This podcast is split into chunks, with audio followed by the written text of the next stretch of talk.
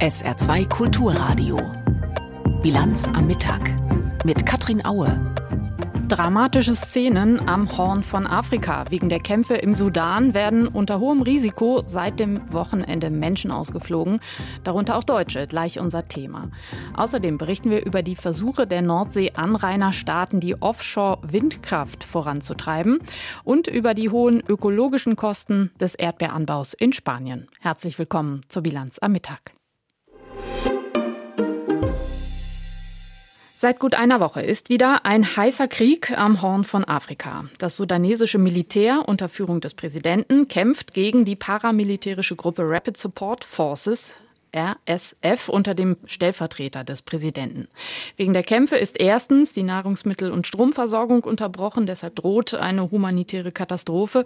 Und zweitens ist die Lage im Land wegen der Kämpfe sehr gefährlich. Es hat schon zahlreich Tote gegeben.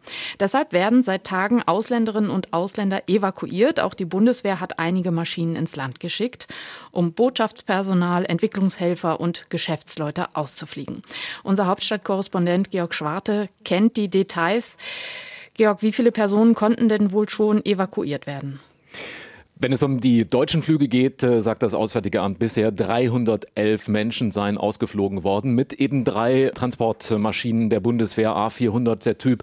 Sie sind geflogen von Khartoum, einem kleinen Flugfeld außerhalb der Hauptstadt, dann in das äh, Militärlager Asrak. Das ist in Jordanien, da hat Deutschland eine Militärbasis. Von dort ist am Morgen übrigens ein erster Luftwaffen-Airbus A320 hier in Berlin gelandet. An Bord da 100 Menschen, überwiegend Deutsche mit ihren Angehörigen, aber auch Mitglieder von Partnerschaften Partnerstaaten.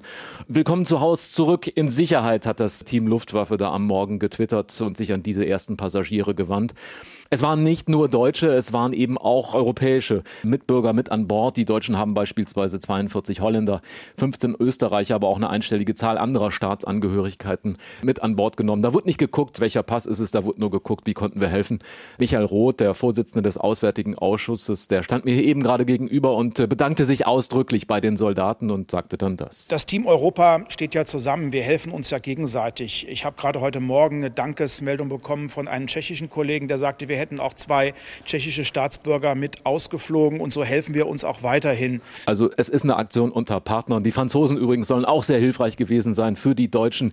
Sie haben beispielsweise viele Deutsche in Bussen in einem Konvoi zu diesem Flugfeld gefahren, von wo aus dann die A400 gestartet war. Zu diesem Konvoi, da würde ich gerne was fragen. Und zwar äh, stelle ich es mir ganz schön schwierig vor, inmitten von Kämpfen die Leute, die man ausfliegen will, überhaupt hm. zu erreichen und zum Landeplatz zu bekommen. Wie läuft das genau ab? Schwierig, kompliziert und da kommt dann die Botschaft ins Spiel. Der deutsche Botschafter übrigens ist noch vor Ort, der bleibt auch vor Ort, genauso wie der EU-Botschafter, um möglicherweise noch denen zu helfen, die jetzt im Land sind, nicht rauskommen oder noch raus wollen und sagen, helft uns bitte. Aber die deutsche Botschaft hat beispielsweise im Vorfeld einen sogenannten Landsleutebrief, klingt ein bisschen komisch, verschickt an alle, die gesagt haben, wir wollen raus, die sich beispielsweise auf einer Krisenvorsorgeliste, Elephant heißt das Ding, registriert haben lassen. Das ist die elektronische Erfassung von Deutschen im Ausland und die haben diesen Landsleutebrief bekommen. Da wurde wurde dann aufgezeigt, Sammelpunkt, wir treffen uns zu dem und dem Zeitpunkt dort. Es gibt eine Ausweichroute. Wenn Sie es nicht schaffen, nehmen Sie diese Route. Es wurde darauf hingewiesen, nehmt nicht zu viel Gepäck mit. Manches muss möglicherweise zurückbleiben. Haustiere dürfen nicht transportiert werden, die müssen zurückbleiben. Also es gab dezidierte Informationen, aber der erste Kilometer raus aus der Wohnung, das war offenbar das größte Problem in Khartoum. Das war die größte Gefahr, denn da wird geschossen, da wurde gebombt. Es gab Routen hin zu diesem Flugfeld, äh, die waren aus Sicherheitsgründen im Vorfeld natürlich für alle anderen nicht bekannt gegeben worden. Die Schilderungen erinnern schon ein bisschen an diese dramatischen Rettungsaktionen aus Afghanistan vor fast mhm. zwei Jahren. Heißt das, man hat daraus gelernt, Logistik, Organisation, solche Aktionen? Man hat sicher gelernt. Das wurde zum einen deutlich, ich habe es eben erwähnt, äh, an diesem partnerschaftlichen Umgang, nicht jeder für sich allein, sondern die Europäer haben zusammengearbeitet, haben zusammengelegt, haben gesagt, was brauchst du, wen können wir mitnehmen. Da wurde nicht auf den Pass geguckt, sondern darauf, wer wirklich Hilfe brauchte. Und die Division Schnelle Kräfte, die ist zuständig, Generalmajor Dirk Faust. Natürlich konnte der lernen aus all dem, was in Kabul möglicherweise damals nicht gut funktioniert hat. Die Bundeswehr mit 1000 Soldaten insgesamt im Einsatz, darunter KSK, so Kommando, Spezialkräfte, Feldjäger, Fallschirmjäger, ABC-Kräfte, alles, was für eine solche Evakuierung gebraucht wird und weiterhin möglicherweise eben auch noch gebraucht werden wird.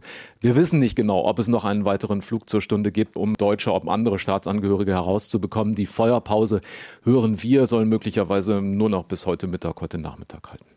Es heißt, dass viele Ausländerinnen und Ausländer im Sudan gar nicht so recht darauf vertraut haben, dass die mhm. Evakuierung tatsächlich passieren würde. Deshalb sollen viele versuchen, auf dem Landweg den Sudan zu verlassen. Von ganzen Kolonnen wird da berichtet. Weiß die Bundesregierung, wie es diesen Personen geht?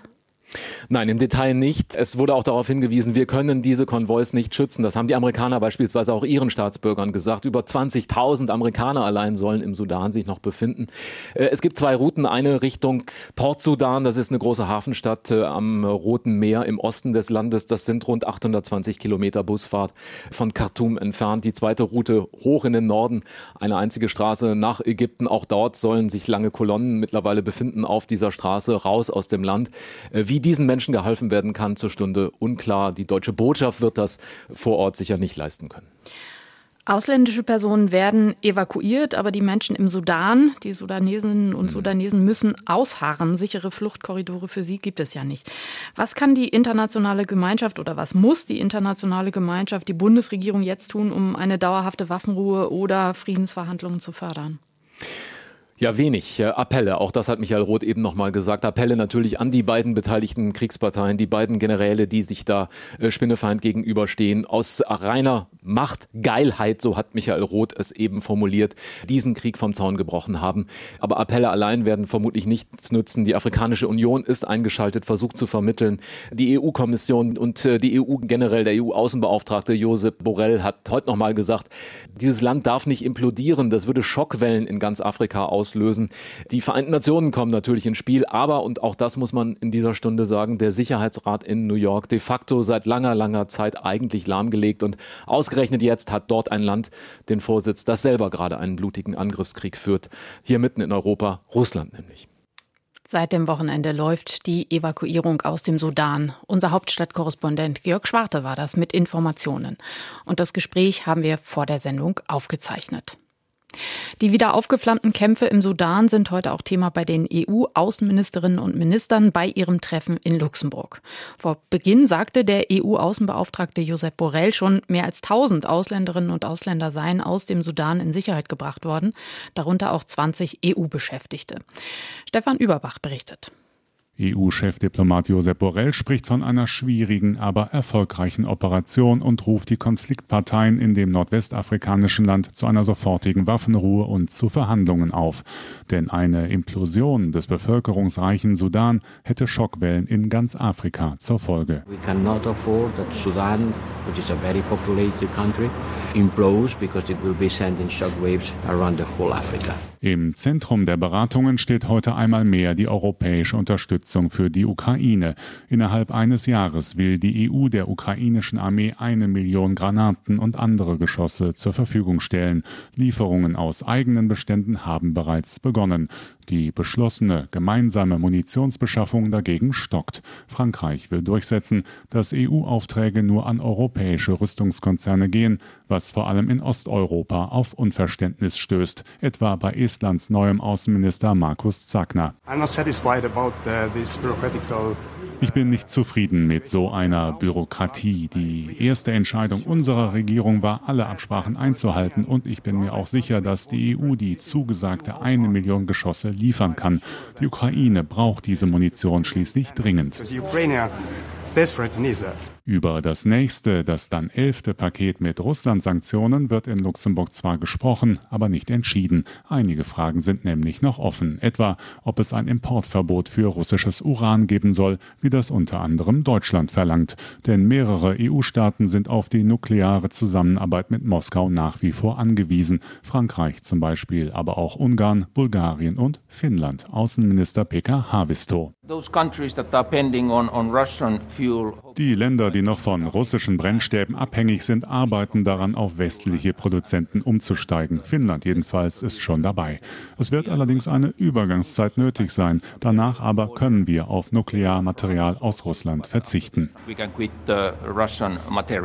Bei der Diskussion über die Beziehungen der EU zu China wird es heute auch um die jüngsten Äußerungen des chinesischen Botschafters in Frankreich gehen. Der hatte die Souveränität ehemaliger Sowjetrepubliken offen angezweifelt und damit nicht nur in den baltischen Staaten für Empörung gesorgt. Litauens Außenminister Gabrielius Landsbergis.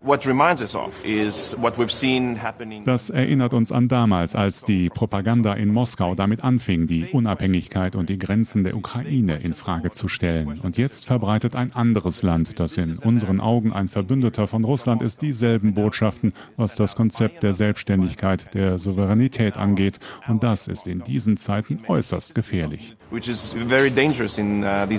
die EU-Ministerrunde dürfte die chinesische Führung heute geschlossen dazu aufrufen, die Äußerungen ihres Top-Diplomaten in Frankreich klarzustellen. Der EU-Außenbeauftragte Josep Borrell rechnet jedenfalls mit einer klaren Botschaft in Richtung Peking. Woher kommt der viele grüne Strom, der künftig gebraucht wird für Wärmepumpen, E-Autos, für die Herstellung von Wasserstoff und so weiter? Eine Antwort aus Windkraft. Aber die EU hinkt im globalen Vergleich beim Ausbau hinterher. Letztes Jahr zum Beispiel betrug weltweit der Zuwachs 17 Prozent, in den EU-Ländern nur 9 Prozent. Das hat die Denkfabrik Ember ausgerechnet. Heute soll dagegen etwas getan werden. Im belgischen Ostende sollen heute Pläne geschmiedet werden für Offshore-Windenergie in der Nordsee. Moritz Kleis berichtet. Bei einem ersten Treffen vor knapp einem Jahr hatten sich Deutschland, Belgien, Dänemark und die Niederlande bereits auf ehrgeizige Ziele für den Ausbau der Windenergie in der Nordsee geeinigt. Bis 2030 wollen die Nordseeanrainer die Leistung ihrer sogenannten Offshore-Windanlagen vervierfachen, bis 2050 sogar verzehnfachen. Bis Mitte des Jahrhunderts sollen durch sogenannte Energieinseln 230 Millionen Haushalte mit Strom versorgt werden. Auch Wirtschaftsminister Habeck nahm damals an dem Treffen teil. Das Besondere ist eigentlich, dass da jetzt die ersten europäischen Kraftwerke entstehen. Also die Projekte sollen gemeinsam entwickelt, gemeinsam finanziert und der Strom gemeinsam verteilt werden. Und das ist eigentlich das Besondere, dass nicht mehr jedes Land seinen eigenen Kram macht, sondern dass man das wirklich kooperativ angeht. Sagte er damals. Heute wird der Kreis der Teilnehmer erweitert. Die stellvertretende Regierungssprecherin Hoffmann kündigte auf der Regierungspressekonferenz weitere Gäste an sind bei diesem Treffen zudem die Staats- und Regierungschefs Frankreichs, Irlands, Luxemburgs und Norwegens eingeladen. Ebenfalls teilnehmen werden Bundesminister Habeck, seine jeweiligen Amtskolleginnen und Kollegen sowie die EU-Kommissarin für Energie, Kadri Simpson. Das Projekt nimmt an Fahrt auf. Ob sich mit den zusätzlichen Teilnehmern der Konferenz auch die Zahl der geplanten Offshore-Windkraftanlagen erhöht, kann Hoffmann nicht sagen. Das könnte sich auf dem Gipfel heute Abend zeigen. Schon jetzt ist allerdings klar, einfach wird das alles nicht. Jan Ninnemann, Professor für Hafenlogistik von der Hamburg School of Business Administration, sieht eine große Schwachstelle in der Infrastruktur. Die Ziele sind vergleichsweise ambitioniert und uns fehlen schlichtweg die Hafenkapazitäten, das heißt die Kapazitäten, um entsprechende Komponenten nach draußen zu bringen in die Nordsee. Für so einen Offshore-Windpark brauche ich Türme, äh, Gondeln, Rotorblätter. Ein Rotorblatt hat eine Länge von 80 Metern ungefähr. Das ist die Spannweite des Airbus A380. Das heißt, da reden wir über riesige Kapazitäten, die erforderlich sind. Und dafür brauchen wir die Seehäfen, dafür brauchen wir Flächen, wo wir diese Komponenten zusammenbauen können, bevor sie dann äh, in die Nordsee raustransportiert werden. Cuxhaven ist bisher der einzige Offshore-Basishafen in Deutschland. Um die geplanten Windkraftanlagen in der angestrebten Zeit auf die Nordsee bringen zu können, brauche man aber mehr davon, sagt Nennemann. Möglichkeiten dafür gibt es, unter anderem in Emden, Wilhelmshaven und Bremerhaven. Sie müssten aber erst noch ausgebaut werden, und das dauert Jahre. Am Wochenende haben sich Bund, Kommunen und Gewerkschaften auf einen Tarifabschluss geeinigt. Heißt mehr Geld für Beschäftigte im öffentlichen Dienst, auch im Saarland. Heißt aber auch mehr Ausgaben für die saarländischen Kommunen, wie der kommunale Arbeitgeberverband Saar ausgerechnet hat. Janek Böffel berichtet. Es geht um einen dreistelligen Millionenbetrag für die ohnehin finanziell angeschlagenen Kommunen im Saarland. In einem ersten Schritt sorgen die vereinbarten Inflationsausgleichsprämien für Mehrausgaben von 50 Millionen Euro bei den kommunalen Arbeitgebern, also den Städten und Gemeinden selbst, aber auch bei den kommunalen Unternehmen. Ab März kommenden Jahres greifen dann die Lohnerhöhungen. Mehr als 100 Millionen Euro zusätzlich soll das laut Berechnung der Kommunen kosten und das ab dann jährlich. Mit dem Tarifabschluss sei man an die Grenze des Machbaren gegangen, so der Vorsitzende des Kommunalen Arbeitgeberverbandes und Eppelborner Bürgermeister Feld. Es sei zwar ein teurer, aber angesichts der hohen Inflation auch ein verantwortbarer Kompromiss, der zudem die Attraktivität der Kommunen als Arbeitgeber steigere, so fällt. Im Saarland profitieren rund 40.000 Menschen vom Tarifabschluss. Die Einigung sieht eine Einmalzahlung von 3.000 Euro vor und dann ab kommenden Jahr eine Lohnerhöhung von 5,5 Prozent. Heute vor zehn Jahren ist in Bangladesch die Textilfabrik Rana Plaza eingestürzt. Das ist gleich unser Thema nach den Meldungen von Peter Weizmann. Der russische Außenminister Lavrov wird ab heute die Sitzungen des UN-Sicherheitsrates in New York leiten. Russland hatte im April trotz internationaler Kritik wegen des Ukraine-Krieges den turnusmäßigen Vorsitz übernommen. Geplant ist heute auch ein Treffen mit UN-Generalsekretär Guterres. Dabei soll es unter anderem um das ukrainische Getreideexportgeschäft gehen. Im Vorfeld hatte Russland gedroht, den Getreidedeal nur unter der Bedingung zu verlängern, dass die Beschränkungen gegen russische Agrar- und Düngerexporte aufgehoben werden. An den Flughäfen Berlin-Brandenburg und Hamburg haben am Morgen Warnstreiks begonnen. Hintergrund sind Tarifkonflikte. Am Hauptstadtflughafen sind alle Starts von Passagierflügen abgesagt worden. Zudem auch 70 von 240 Ankünften. Der Streik des Sicherheitspersonals soll bis Mitternacht dauern. Auch am Hamburger Flughafen sind laut Gewerkschaft Verdi 30 von 160 geplanten Abflügen gestrichen worden. Klimaaktivisten der Gruppe Letzte Generation haben mit mehreren Blockaden den Verkehr in Berlin behindert. An mehr als 30 Stellen standen oder klebten die Aktivisten auf den Straßen und protestierten mit Transparenten, unter anderem auf der Stadtautobahn. Die Polizei war nach eigenen Angaben mit mehr als 500 Beamten im Einsatz. Die Klimaschutzgruppe hatte angekündigt, ab heute die gesamte Hauptstadt lahmlegen zu wollen. Ein Bündnis aus Sozialverbänden, Umweltinitiativen und Gewerkschaften fordert die energetische Sanierung von Gebäuden zu beschleunigen. In einer gemeinsamen Erklärung heißt es, dass der Häuserbestand schnellstmöglich an die Klimaziele angepasst werden muss. Außerdem fordert das Bündnis von der Bundesregierung, auf eine sozial gerechte Kostenverteilung zu achten. Im Bereich Bauen und Wohnen gebe es großen Nachholbedarf, erklärte das Bündnis. Demnach hat der Gebäudesektor 2022 zum dritten Mal in Folge die gesetzlich festgelegten Klimaziele verfehlt. Der Handelsverband Deutschland HDE warnt davor, dass in diesem Jahr voraussichtlich weitere 9000 Ladengeschäfte bundesweit schließen müssen. Der HDE gab als Gründe höhere Kosten bei den Unternehmen an. Hinzu käme, dass bei Verbrauchern die Inflation zu weniger Kaufkraft führt. Betroffen von Schließungen seien vor allem Kleinbetriebe, die keine Lebensmittel verkaufen. Berechnungen des Verbandes zufolge gab es Ende des Jahres in Deutschland rund 310.000 Geschäfte. In Saarbrücken ist gestern Nachmittag ein Rettungswagen beschossen worden. Wie die Polizei heute mitteilte, stand der Wagen am Cottbusser Platz auf dem Rastpfuhl an einer roten Ampel, als zwei Stahlkugeln die Karosserie und die Scheibe auf der Fahrerseite trafen. Den Angaben zufolge wurde niemand verletzt. Die Kugeln konnten vor Ort sichergestellt werden. Möglicherweise wurden sie mit einer Schleuder abgeschossen. Hinweise zum Täter gibt es noch nicht. Benetton, Mango, Kick. Unter anderem für diese Modemarken oder Discounter wurde in der Fabrik Rana Plaza in Bangladesch Kleidung genäht. Bis ja, bis zu einem Unglück, das ein Schlaglicht geworfen hat auf die skandalösen Arbeitsbedingungen in der dortigen Textilindustrie. An den Tag heute vor zehn Jahren erinnert Peter Hornung. Es war der 24. April 2013, ein Mittwoch, morgens Viertel vor neun. Der Moment, in dem meine ganze Fabrik einstürzte. Über ihr und tausenden anderen Menschen. Rokea Katun erinnert sich noch genau. Ich werde diesen Tag niemals vergessen können. Die Erinnerungen daran machen mich unglaublich traurig.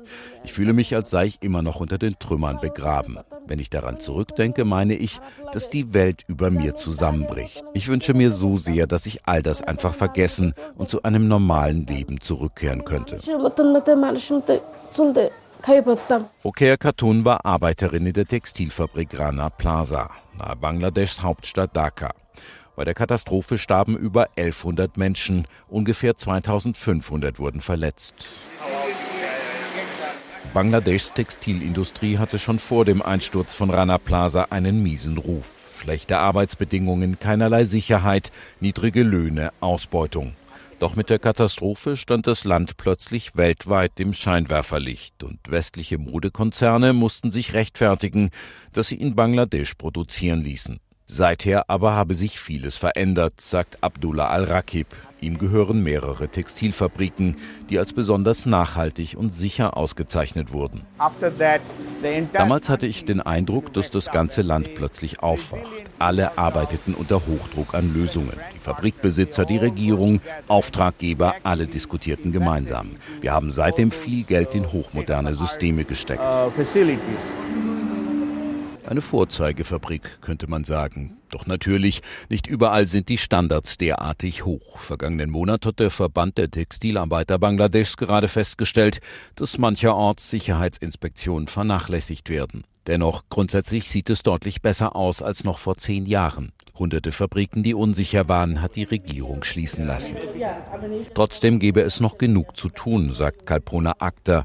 Sie ist Gesicht und Stimme der Textilarbeiterinnen Bangladeschs, die bekannteste Aktivistin des Landes. Sie kritisiert vor allem die mangelnden Arbeiterrechte. Die Bildung einer Gewerkschaft ist schwierig. Die Arbeiterinnen werden deshalb gar nicht gehört. Und viele Grundrechte können sie nicht ausüben, obwohl sie im Gesetz stehen. Auch die soziale Absicherung ist ein großes Thema. Ein weiteres Problem, der gesetzliche Mindestlohn sei zu niedrig. Er reiche Millionen Familien kaum zum Überleben. Viele Menschen verdienen umgerechnet nur etwa 70 Euro pro Monat und es herrscht eine hohe Inflation. Für die meisten meisten ist es schwierig, täglich auch nur eine Mahlzeit zu sich zu nehmen.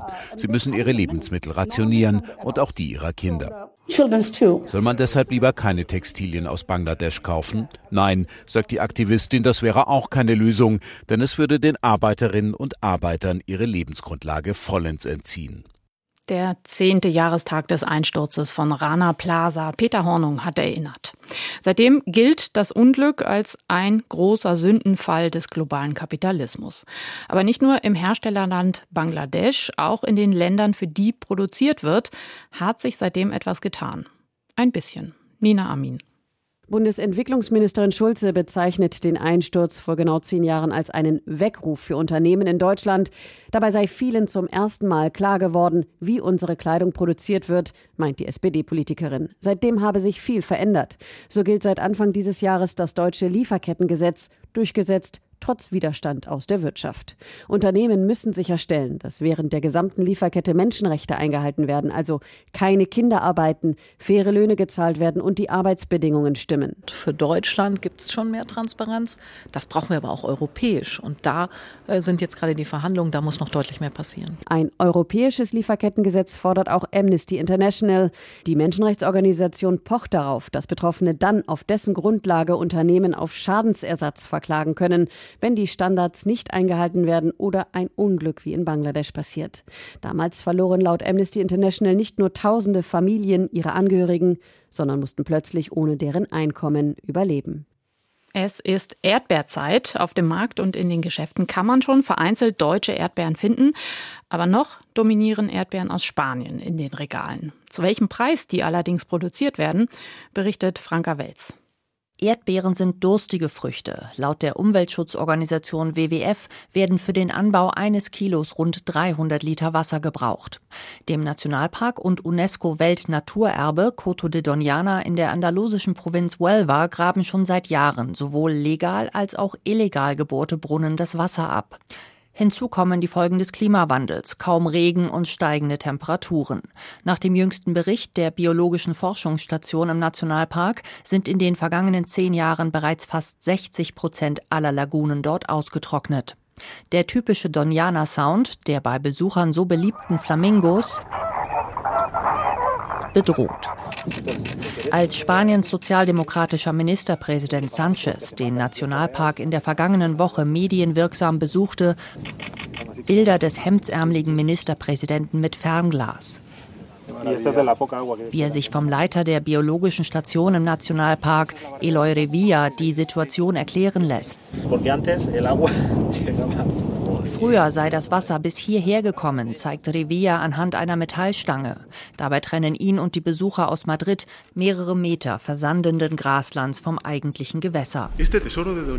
Doñana sei ein Schatz, erklärte Sanchez, hinterlassen von der Mütter- und Vätergeneration. Aufgabe der jetzigen Generation sei es, ihn an ihre Söhne und Töchter weiterzugeben. Er rufe zum Nachdenken und zu einer Kurskorrektur auf. hago un llamamiento a la reflexión dazu, arrogante Positionen aufzugeben und auf den Weg der europäischen Legalität zurückzukehren, der Achtung vor der Umwelt und des Bewusstseins für die Auswirkungen des Klimanotstands. Das richtete sich an die konservative Regionalregierung von Andalusien. Die plant mit Unterstützung der weit rechts stehenden Partei Vox ein Gesetz, das die Bewässerung von rund 1500 Hektar Anbaufläche legalisieren würde. Regionalpräsident Juan Manuel Moreno verteidigt verteidigte das Vorhaben während eines Besuchs in Madrid. Es gehe darum, ein Gebiet neu zu organisieren, in dem illegale Zustände herrschten.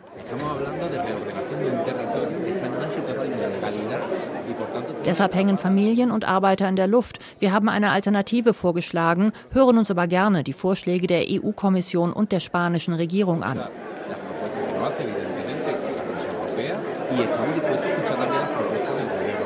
Denn nicht nur Umweltschützer und Wissenschaftler sind alarmiert von den Plänen. Die UNESCO droht damit, den Nationalpark von der Liste des Weltnaturerbes zu streichen. Die EU bringt Sanktionen ins Spiel. Womöglich auch deshalb signalisierte Regionalpräsident Moreno, seine Regierung sei bereit, auf Änderungsvorschläge der EU-Kommission einzugehen. Am 3. Mai soll es ein Treffen in Brüssel geben.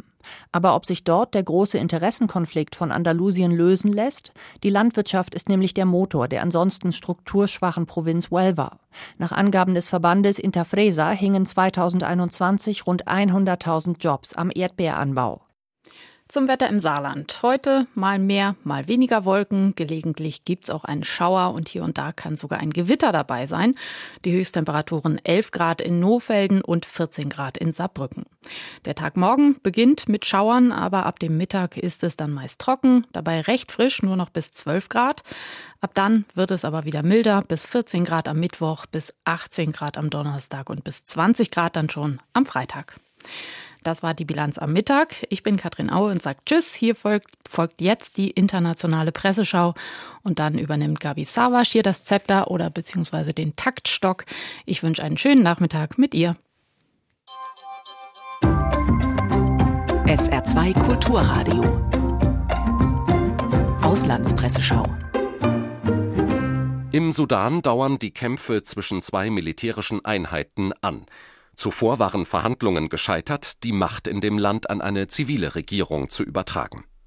Im Gastkommentar der New York Times aus den USA heißt es, die internationale Gemeinschaft habe den bewaffneten Gruppen im Sudan zu viel Aufmerksamkeit gewidmet. Vor einigen Wochen trafen sich die verschiedenen bewaffneten Gruppen und zivile Vertreter, um über den Machtübergang zu beraten.